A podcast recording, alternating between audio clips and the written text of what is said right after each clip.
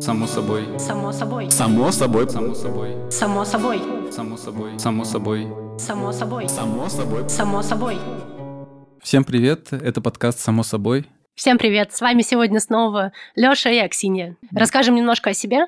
Я клинический психолог и нарративный практик. Надеюсь, что сегодня в этом подкасте в первую очередь все таки нарративный практик. Да, ну, еще, наверное, раз скажу, что я нарративный практик. Сегодня мы собрались здесь для того, чтобы немножко поговорить про психологическую травму, но это будет точно не лекция, мы скорее хотим поисследовать это понятие, чтобы сделать его, возможно, более объемным, отследить какие-то исторические закономерности, ну и, конечно, поделиться своим взглядом, своим мнением. Угу. И еще один, наверное, важный дисклеймер, Возможно, будут звучать какие-то критические выпады в разные травматические идеи, идеи про травму. И это скорее не критика ради критики, а для того мы это будем делать, чтобы как-то переосмыслить то, что звучит про травму, и как-то к этому по-новому, возможно, отнестись и двигаться дальше.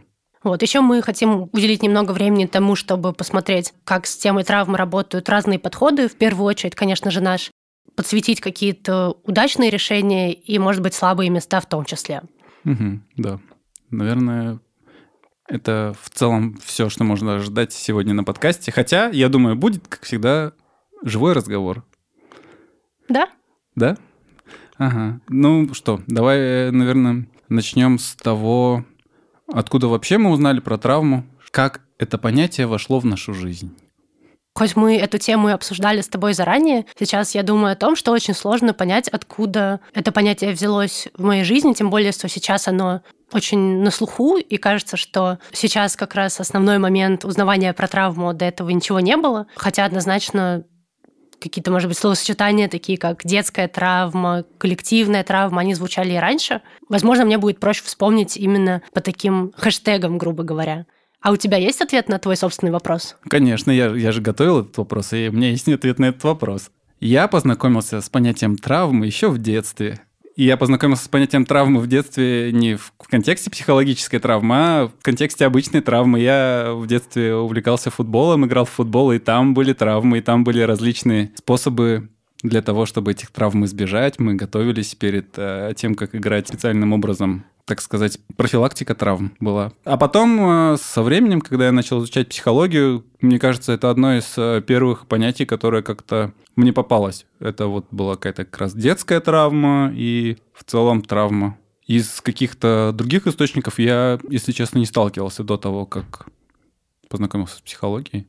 Ну, ты, конечно же, читер, вспомнил футбол и физические травмы. Мне кажется, об этом мы тоже сегодня поговорим, про вообще метафорику психической травмы и про связь представления о какой-то психической поломке с вполне буквальной сломанной рукой или там ушибом каким-нибудь. Но если говорить про такую водочку, тоже могу поделиться каким-то облаком хэштегов и каких-то идей про то, к чему отсылает тебя слово «травма».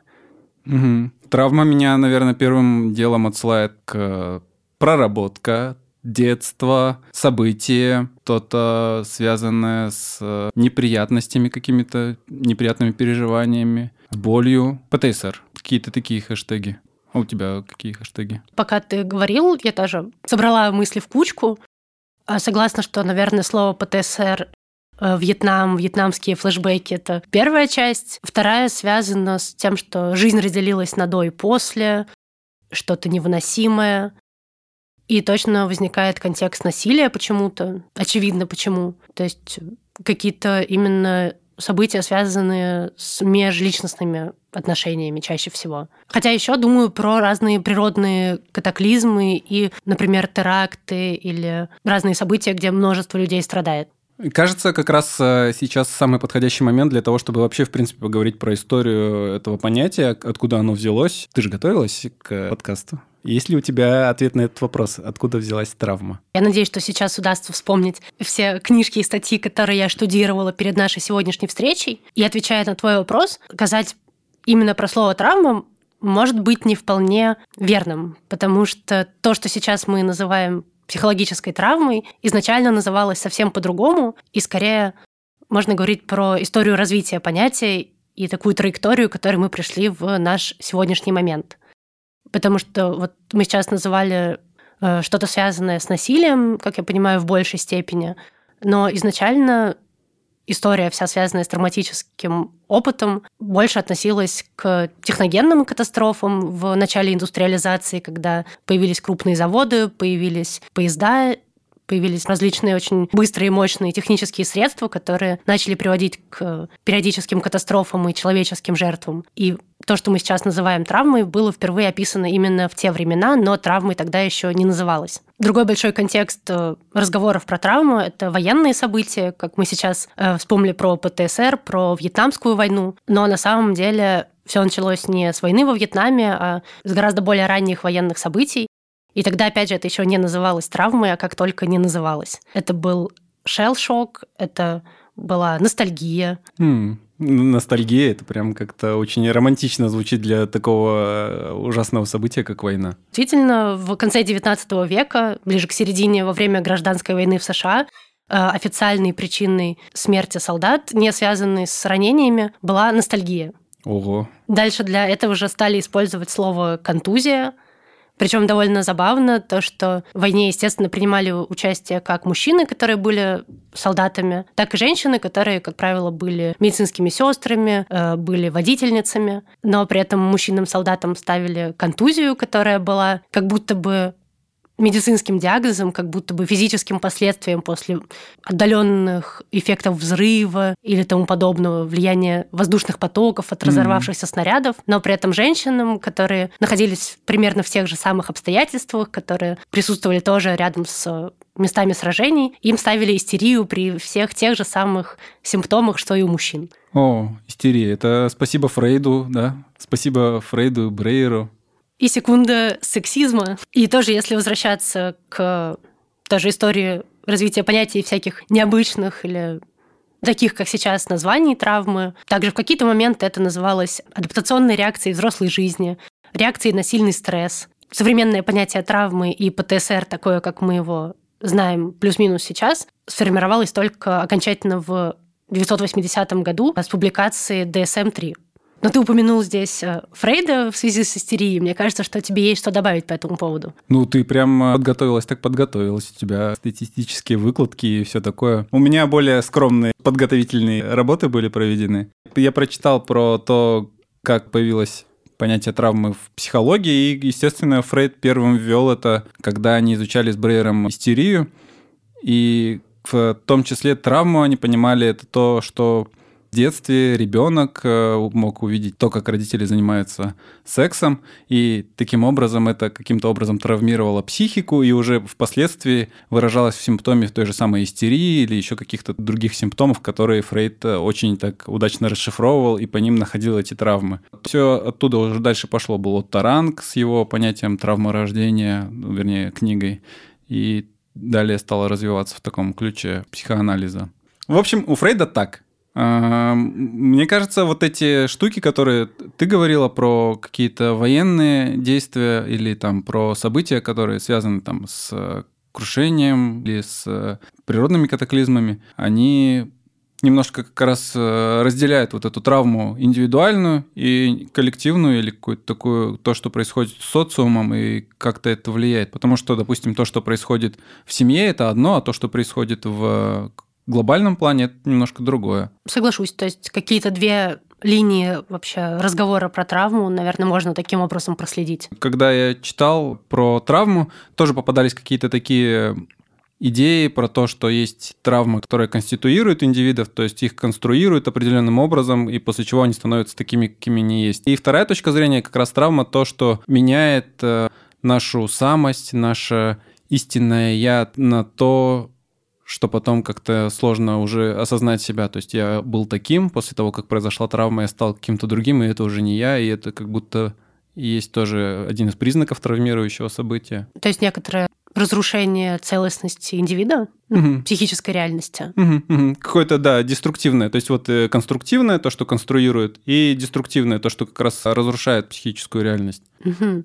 Здесь не уверена, что именно здесь есть смысл задать эту тему, но мы как будто бы сейчас начинаем тоже сами немножко путаться в том, а что такое травма. То есть как будто бы это может быть такой эффект, э, который произошел с человеком, какое-то разрушение, либо конструирование себя. Либо это может быть какое-то событие, катастрофа, война, первичная сцена. И становится вообще интересно, вообще, что это такое, и можно ли найти какое-то непротиворечивое современное определение травмы.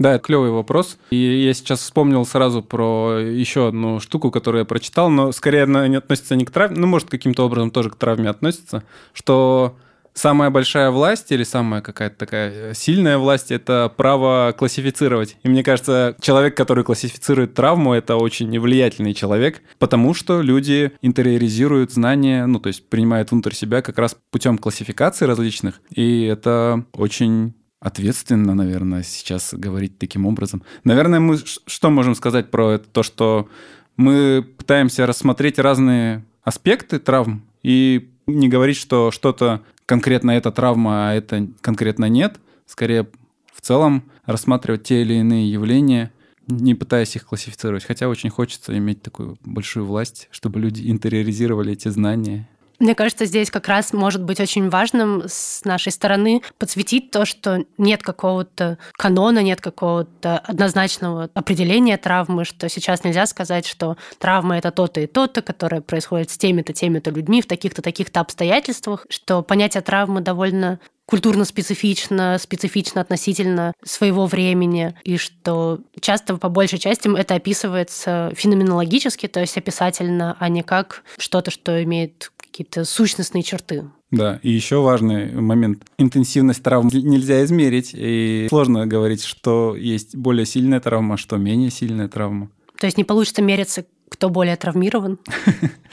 У нас была цель сегодня такая, да, про помериться травмированностью. Кстати, это было бы интересно у нас. Э, соревнования по степени травмированности, да? Ты же говорил перед нашей встречей, что ты не травмирован, и я про себя могу сказать то же самое. Мы расходимся на ничьей.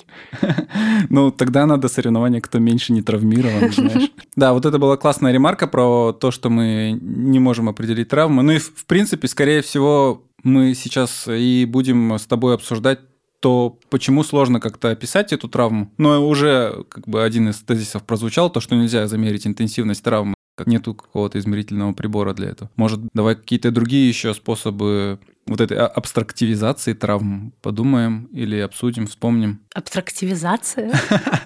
Да, да, какое, да, хорошее понятие, абстрактивизация. Что это такое?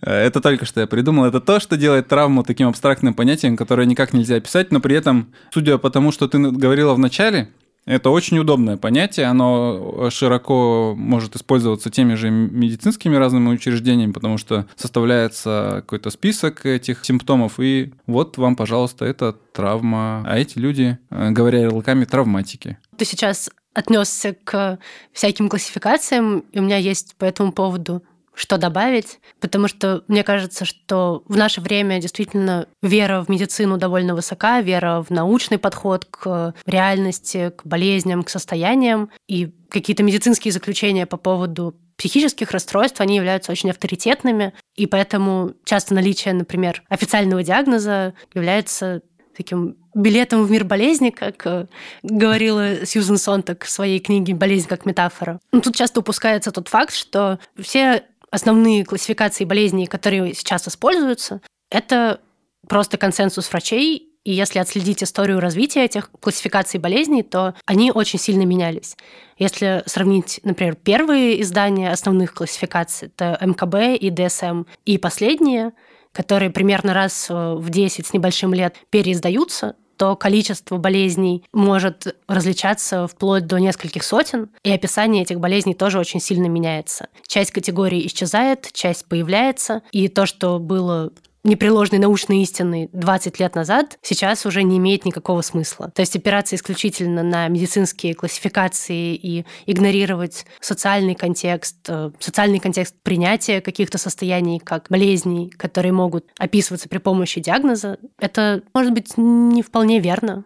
Да, еще, знаешь, пока ты говорила, я думаю, вот что бы сказал человек, который очень сильно верит в эти диагнозы или в медицину? Мне кажется, здесь очень очевидный тезис сказать. Знаешь, Аксинья, наука не стоит на месте, поэтому-то каждый раз так все меняется. Видишь, научные знания нам открываются, мы с каждым разом все больше узнаем об индивидах. И сейчас там, мы как раз на вершине всего этого. Мы знаем все болезни, знаем, как все устроено. Теперь мы знаем, что вот травма, она связана с нейрофизиологическими особенностями и прочим, и прочим. Такой вот проснулся во мне отстаиватель научных позиций. Ну, здесь мне есть что тебе возразить, потому что если посмотреть на устройство классификации болезни, то, как правило, это не описание причины, развития болезни, ее исхода, ну, хотя для части болезни это так, но если говорить именно о психических, то это чек-лист различных симптомов, которые должны совпасть. То есть, если ты собрал бинго, то тебе ставится диагноз. Если собрал меньше определенного порога, то нет, извини.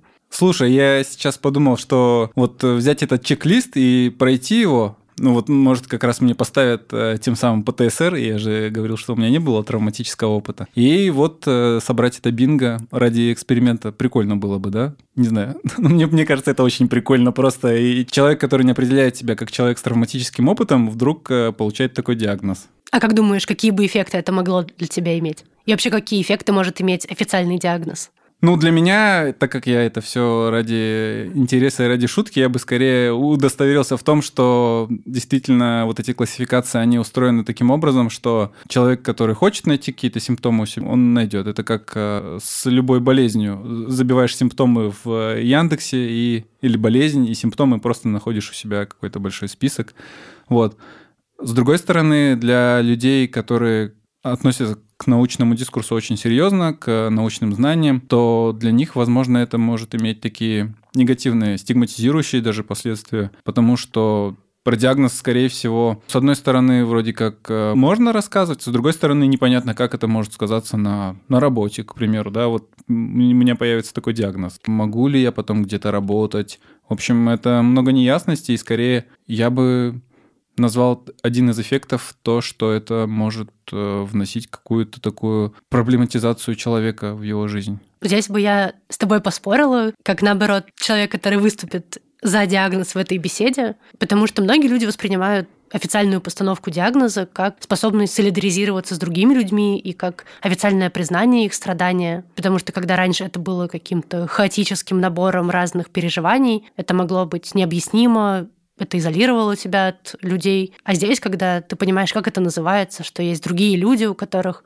есть то же самое, это позволяет, возможно, вернуться в общество или найти для себя подходящее сообщество, которое может оказать должную поддержку. Да, согласен, согласен. Еще, мне кажется, уже у этого эффекта есть еще один эффект, э, когда уже, допустим, его страдания признаются и делаются такими легитимными, то, возможно, в этот момент э, тоже создаваться такая иллюзия, что раз э, вот эта классификация подошла, и раз есть такой диагноз, то есть определенные способы лечения этого диагноза. Но опять мы переходим в эту концепцию доктор и пациент, где человек обращается к каким-то экспертам. Не обязательно это должен быть какой-то лечащий врач, это, возможно, быть даже психолог, да, в нашем с тобой случае, когда он обращается за помощью и говорит, вот мне нужны какие-то условно говоря, таблетки, приемчики, чек-листы. Вот мы в прошлый раз про это говорили, да? Ага. И здесь э, как будто это постановка диагноза приводит к тому, что должны быть какие-то определенные лекарства. То есть ты хочешь сказать, что это может создавать какие-то, может быть, не очень правомерные ожидания, что все как будто бы понятно, если диагноз есть? Да, да, здорово ты срезюмировала. Это, с одной стороны, действительно признает боль и страдания, а с другой стороны, может закрывать способы справления с этими болью и страданиями, когда есть «вот тебе прими вот это, сходи три раза на йогу, и будет тебе счастье». Само собой. Само собой. Само собой. Само собой. Само собой. Само собой. Ну, смотри, мы сейчас с тобой сфокусировались на медикалистском дискурсе, на медицинском описании травмы, но при этом есть множество других тоже описаний взглядов на травму, которые опять же, в статистические диагностические руководства не входят. Думаю, что прежде чем двигаться дальше, будет здорово про них тоже немножко поговорить. Да, слушай, как раз э, вот это, мне кажется, хорошее направление для беседы, потому что если говорить про то, как сейчас травма описывается, потому что действительно по-разному уже. Не только какие-то вот а, медицинские там показания, но и в том числе много говорится про детские травмы, говорится что-то про различные ситуации насилия. И это какие-то все аспекты нашей жизни, которые происходят, да, то есть здесь тоже нельзя сказать, какое событие конкретно может повлиять на человека и отнести его к травме. Мы скорее вот, если брать эту классификацию, она скорее какие-то симптомы, опять же, отслеживает, как у Фрейда было, да, типа вот у Фрейда есть истерия, это симптом какой-то травмы. Вот э, в этих классификациях также чек-листы эти устроены или как? Действительно, там по большей части есть э, описание симптомов, то есть каких-то последствий предполагаемого травмирующего события. И там относят к какому-то травмирующему событию, но то, что это за событие, описаний там, как правило, нету. То есть описания довольно абстрактные. Что-то, что выходит за пределы э, обыденного человеческого опыта. Ну, то есть такие не очень научные, скажем так, mm. описания, возможно, травмирующих событий. Мне кажется, важно в этом ключе еще сказать то, что те события, которые случаются или которые могут привести к э, травматическому опыту людей, они происходят по причине того, что кто-то что-то делает. То есть э, есть например, ситуации насилия, когда совершается насилие кем-то, и в этот момент с человеком случается травматический опыт. В то же время, когда есть такие идеи про то, что вот то, что произошло, это для чего-то. И это как будто как раз снимает эту ответственность с тех, кто производит насилие, и само это насилие делает невидимым или чем-то таким э, позитивным, как будто бы тем, что окей, пусть происходит, но это из этого можно извлечь какие-то уроки. В общем, как будто тоже что-то затирается, замалчивается в этот момент. Правильно ли я понимаю, что это можно было бы описать расхожей фразой «то, что тебя не убивает, делает тебя сильнее», да, извлеки да, да, какую-то да, пользу и какой-то урок из того, что с тобой произошло. Да, вот это мне очень сильно не нравится в контексте обсуждения травмирующих событий или чего-то такого. Соглашусь. Хотя, мне кажется, в современных подходах это не так часто на самом деле, наверное, встречается. Но если об этом вспоминаешь, то кажется, что действительно это присутствует. Ну вот, кстати, в одном из э, материалов, которые мы читали к сегодняшнему подкасту, было про ПТСР. Таким образом написано, что когда есть ПТСР, то вот у ПТСР есть причина. Это травма. То есть причина каких-то симптомов, которые человек переживает, переживаний. Это не травмирующее событие, не ситуация, к примеру, насилия, а вот травма, какая-то абстрактная, то, что происходило. И в этот момент как раз вот эта ответственность куда-то исчезает, и вся ответственность ложится на эту травму, и ее начинают как-то к ней так относиться. Вот сейчас мы, кстати, очень часто повторяем это слово. До этого для меня лично Травма носила немного табуированный окрас, потому что как-то не очень нравилось употреблять его. Чем чаще мы это произносим, тем проще к этому начинаю относиться. Очень интересный эффект, я прямо сейчас в моменте заметил. Странно. Знаешь, как в детстве, если повторить сто раз одно и то же слово, оно теряет смысл. Да, да, да. Возможно, у травмы такое вот э, расплывчатое облако тегов, понятий, что это такое как раз потому, что ее часто повторяют или наоборот редко. И, может, если чаще повторять, она перестанет быть такой ужасной. Ну, наверное, сами переживания останутся ужасными, но говорить об этом, вероятно, будет проще. Угу. А к тому, о чем ты говорил до этого, у меня пришла мысль про то, что когда фокус помещается на саму вот эту внутреннюю травму, то может происходить еще и следующий шаг, довольно пагубный. Это то, что если у тебя травма, то, вероятно, ты слабый человек, который не смог справиться с каким-то событием. Вероятно, с тобой что-то не так, если ты не смог это как-то пережить и вырасти после этого, стать лучшим человеком, чем ты был до. То есть получается, что вина сначала смещается с того, кто, возможно, является причиной некоторого травмирующего события, с, э, с автора насилия, э, возможно, с государства или системы, которая помещает людей в тяжелые невыносимые обстоятельства. То есть эта вина перемещается сначала внутрь травмы, а травма помещается внутрь человека, и оказывается, как будто бы основной носитель проблемы — это, собственно, человек, который и страдает от травмы. Как хорошо ты завернула. Прям э, привет, помещение проблем внутрь людей и все такое. Атомизированные индивиды.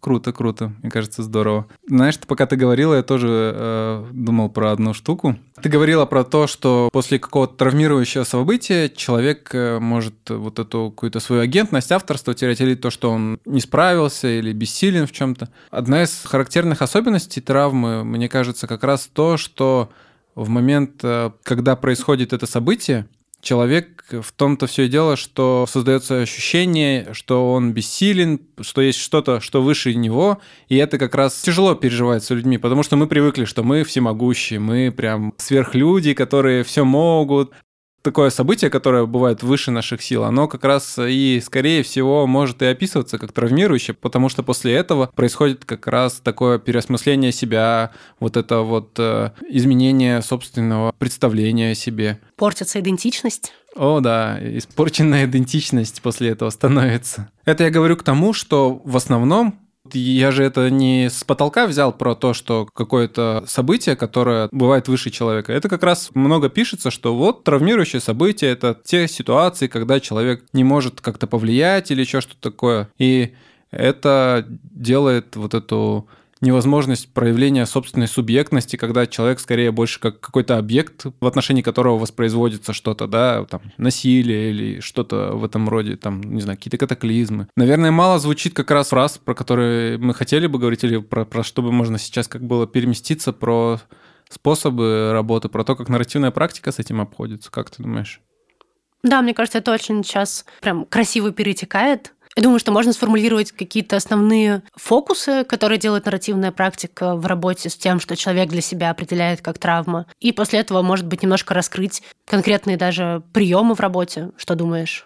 Угу. Наверное, еще важно было бы перед тем, как перейти к нарративной практике, может, широкими мазками просто сказать, какие еще подходы бывают. Мы про них, наверное, не будем углубляться, потому что мы не, используем эти подходы. Но в целом, наверное, то, что нам в целом может быть известно из каких источников, литературы или то, что нам коллеги с нами могут делиться, мы можем тоже, наверное, рассказать об этом. Да, класс будет довольно объемная картинка тогда. Наверное, для начала, если мы уже говорили довольно много про такой медикалистский дискурс, про наукообразие, будет здорово вспомнить вообще представление о травме как о какой-то прям реальной физической поломке в функционировании мозга, когда нарушается обработка информации, когда разные части мозга между собой недостаточно соотносятся, либо нарушена передача информации из одного отдела в другой. То есть такой прям довольно материалистический mm-hmm. подход к травме, который сейчас, мне кажется, довольно популярен и который использует в том числе и часть психотерапевтических подходов. Mm-hmm. Это ты про EMDR сейчас? Да. Если на русском это... Десенсибилизация и переработка движением глаз. Если я правильно понимаю, то это психотерапевтический подход, который помогает при сопровождении терапевта клиенту заново прожить и интегрировать травматический опыт, сделать так, чтобы мозг смог включить его в какую-то уже работающую нейронную сеть. Угу. Да, тут каких-то два момента, за которые хочется немножко зацепиться или на которые обратить внимание. Это первое про перепроживание опыта. Но это, наверное, чуть потом. Первое — это про нейрофизиологию. Про это хочется все равно упомянуть. Хоть и сейчас это какое-то такое довольно распространенное и самое популярное, или то, что кажется наиболее наукообразным, мне понравилось это слово наукообразное, самое наукообразное представление о том, как может быть устроена жизнь или как устроен человек, в то же время про мозг на самом деле ничего практически не известно, очень мало каких-то данных, и если они есть, то они какие-то такие отрывочные, которые сложно воспроизвести. То есть мозг такая система, мне кажется, которую невозможно как-то простроить. Мы сами не знаем, мы хоть и готовились к подкасту, мы сами не знаем, куда нас заведет беседа, и это какое-то такое удивительное приключение, и мозг, мне кажется, точно таким же образом устроен, и вот переработкой сложно, мне кажется, как-то справиться. Но в то же время я верю в то, что коллеги из других подходов как-то умудряются это сделать. Ну а второй пункт мы, наверное, про это сейчас тоже скажем. Да, мне кажется, что это действительно тоже распространенная какая-то траектория движения в работе с травмой – это перепроживание травмы для того, чтобы как будто бы переписать то, что пошло не так. Да, здесь, наверное, тоже важно упомянуть про риск ретравматизации при возвращении в такие ситуации, хоть и мысленные, они как-то могут быть не самыми безопасными, мне кажется, да. Поэтому в нарративной практике мы стараемся этого избегать. Да. Да, как мы в нарративной практике делаем, Аксинья?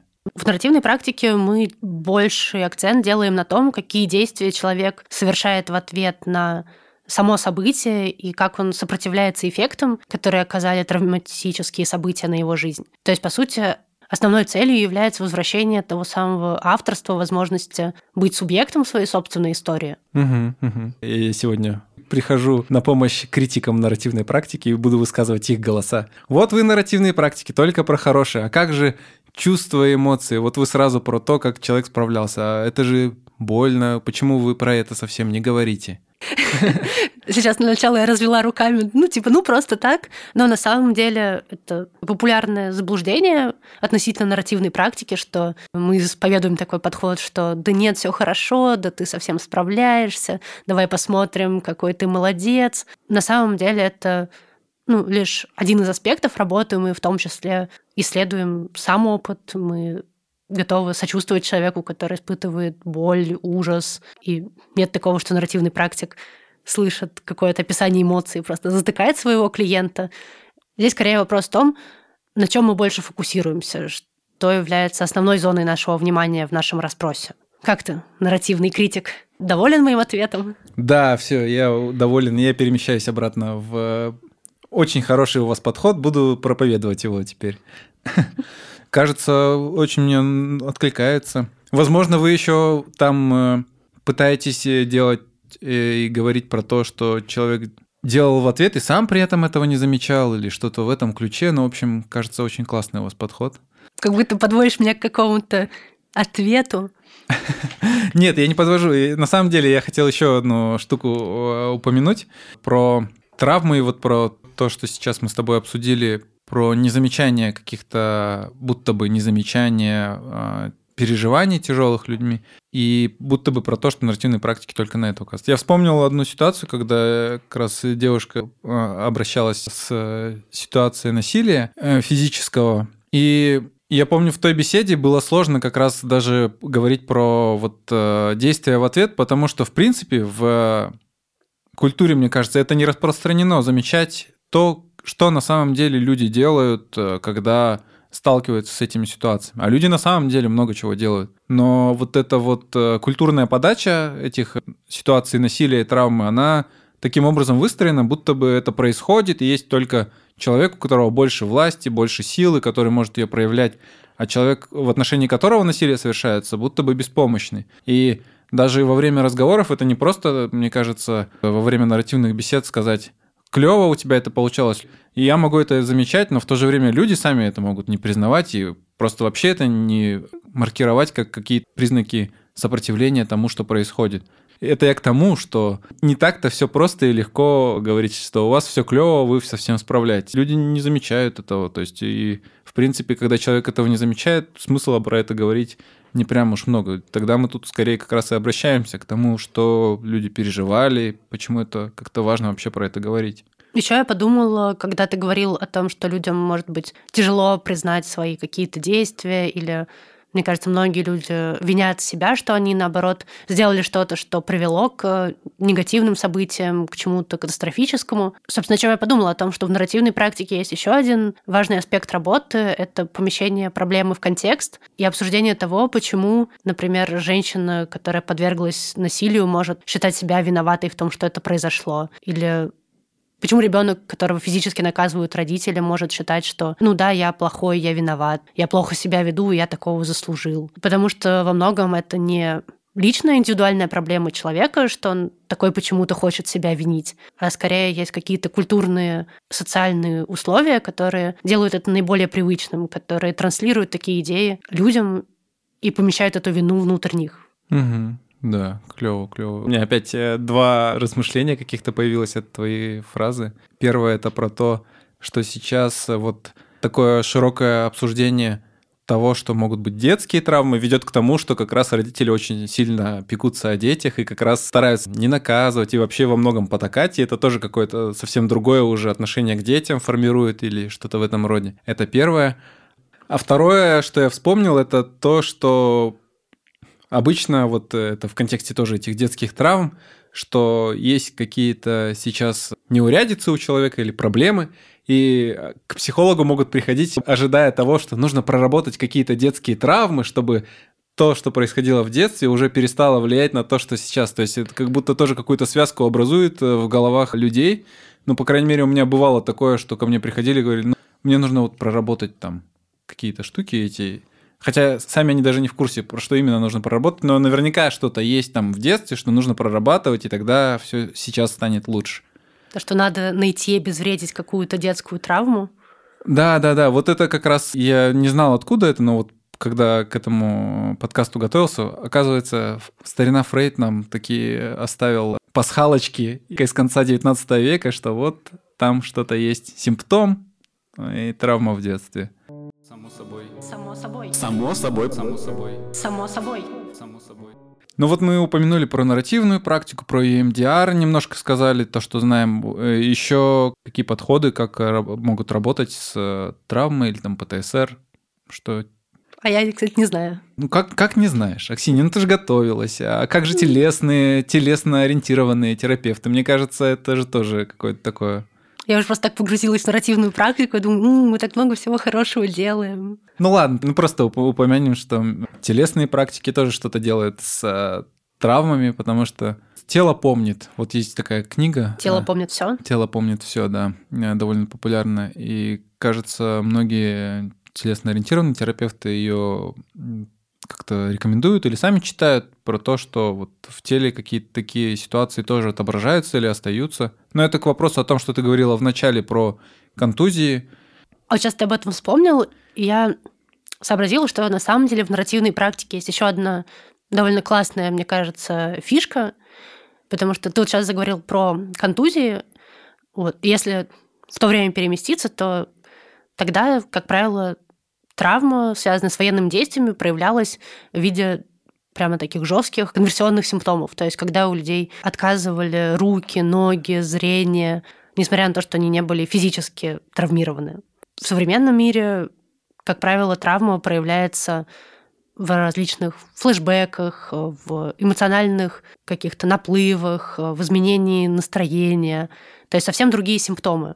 И здесь важная и классная штука, которая есть в нарративной практике, это учет какого-то актуального контекста, конструирование способа помощи человеку, исходя из его опыта. Потому что если мы бы предложили разговорную терапию про чувства, про, возможно, действия в ответ человеку, который жил в 18-19 веке, скорее всего, эта терапия бы не сработала, потому что его мышление было другим, его симптомы были другими, его представление о его состоянии было тоже другим. Сейчас людям, наоборот, здорово заходят, если не верят в науку, там, таблетки, какие-то методы, связанные с такими объективными какими-то штуками. Если они верят в то, что тело помнит все, им часто заходят как раз телесные практики. И как будто бы нет одного универсального способа, который подходит любому человеку в любой точке Земли, который бы был совершенно универсальным и непогрешимым. Клево, клево, да пока ты говорила, я тоже про это сейчас стал думать, про вот этот EMDR. Ну, мы перед встречей про это говорили. Да, интересно, как было бы представить себе терапевта EMDR, который пытается э, вылечить индейца племени Наваха после того, как э, англичане вторглись на их э, землю после этого травмирующего события. Действительно, это очень клевое вообще замечание про какое-то отсутствие универсальности, про то, что каждому человеку подходит свой вид какой-то терапии, и нету действительно одного самого лучшего, самого клевого. Еще я подумал про то, что нарративная практика как будто как раз отвечает на этот а, запрос, который, ну не запрос, а на вот эту потребность людей в собственном авторстве, то, что мы можем, то, что мы способны, вот, вот это какая-то гуманистическая направленность на способность людей справляться со многим. Как будто бы, если человек верит в то, что люди в людей и в прочее, то нарративная практика может тут помогать. Мне кажется, да? Как-то я так про это подумал. Классно, спасибо. Слушай, а давай, наверное, продолжим говорить про нарративную практику. Как нарративная практика вот э, предлагает или что нарративные практики могут делать во время таких э, бесед с людьми, которые столкнулись с травмирующим опытом? Или, может быть, как эта нарративная практика в целом, какая-то такая метапозиция по отношению к этому может быть. Давай про вот это сейчас поговорим. Кстати, первая мысль, которая мне пришла в голову, про то, что очень распространенное слово травматик, которое, мне кажется, очень активно используют наши коллеги из других подходов, мы не используем. Это вроде бы очень мелкая такая деталь, но, на мой взгляд, она прям принципиальная. Такие вот мелочные нарративные практики. Подумаешь, травматиком человека назвать. Просто мне кажется, то, что мы не называем людей травматиками и не думаем о них как о травматиках, это то, что позволяет нам не делать их идентичность действительно испорченной идентичностью. То есть наличие травмы не является их какой-то неотъемлемой чертой отныне и вовек. Угу. Важное замечание. Действительно, вот э, казалось бы, ну, ярлыки, чего такого, это же как бы просто так. И да, ну вот действительно это откладывает отпечаток не просто на том, как мы называем людей или как можем к ним обращаться, а именно на само отношение человека к себе, на отношение, ну вот на эту идентичность, которая как раз и страдает э, во время таких событий. Вообще, в принципе, это когда человек не может свою идентичность каким-то образом реализовывать, это всегда тяжело переживается.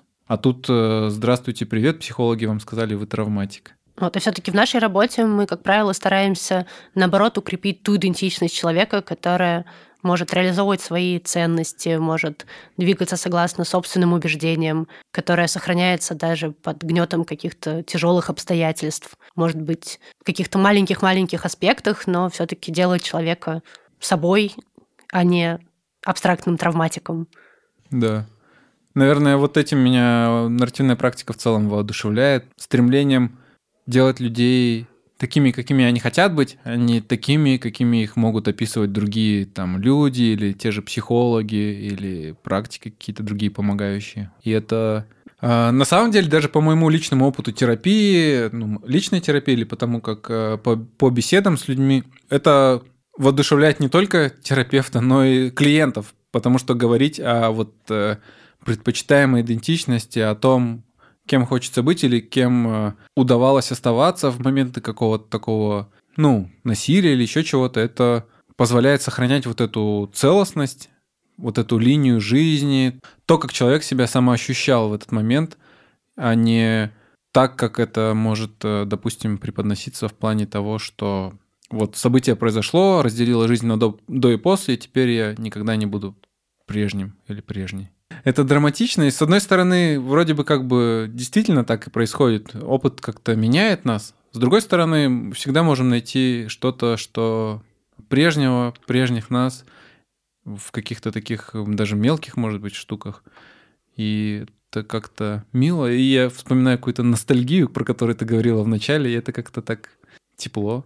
Еще здесь я тоже подумала, ты сейчас сказала про ностальгию. И мне кажется, еще одна важная часть нарративной практики, что мы не определяем состояние человека, то, что у тебя травма, а у тебя ПТСР, а у тебя еще какой-нибудь диагноз, и оставляем человеку пространство, чтобы назвать свое состояние так, как ему самому хотелось бы. То есть для кого-то может быть действительно слово ностальгия для какого-то переживания, которое другие бы описали как травма, более подходящее, оно передает его личный смысл этого происшествия. И у нас есть ну, один из таких приемов методических, который называется нейминг, который предлагает человеку самому назвать то, что с ним происходит, что тоже в какой-то степени возвращает ему авторство, оставляет ему последнее слово по поводу того, что с ним происходит.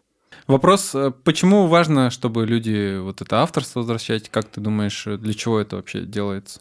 Сейчас хочется сказать, ну это же само собой разумеется, что быть субъектом, а не объектом и каким-то образом влиять на свою жизнь, это ну, как-то здорово, и скорее как-то очень плохо без этого. Ого, само собой разумеется в нарративной практике. Что-то само собой разумеющееся есть не только в каких-то идеях, но и в нарративной практике.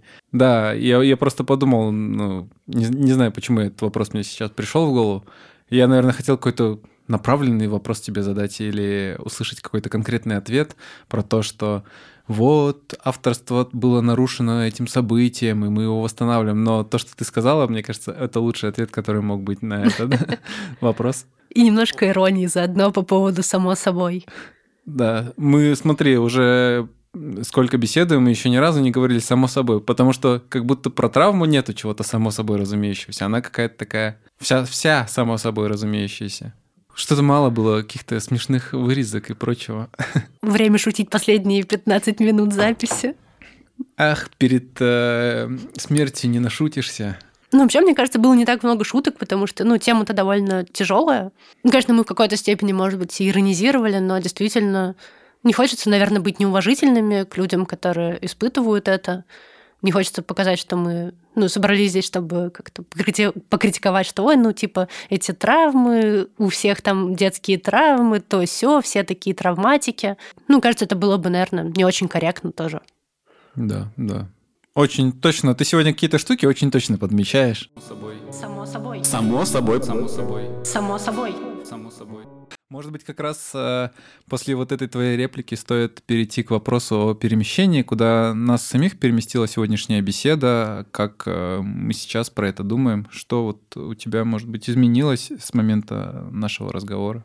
Я думаю, что у меня основное перемещение более какое-то эмоциональное. Кажется, изначально я готовилась к этому подкасту с точки зрения структуризации информации, поиска каких-то источников.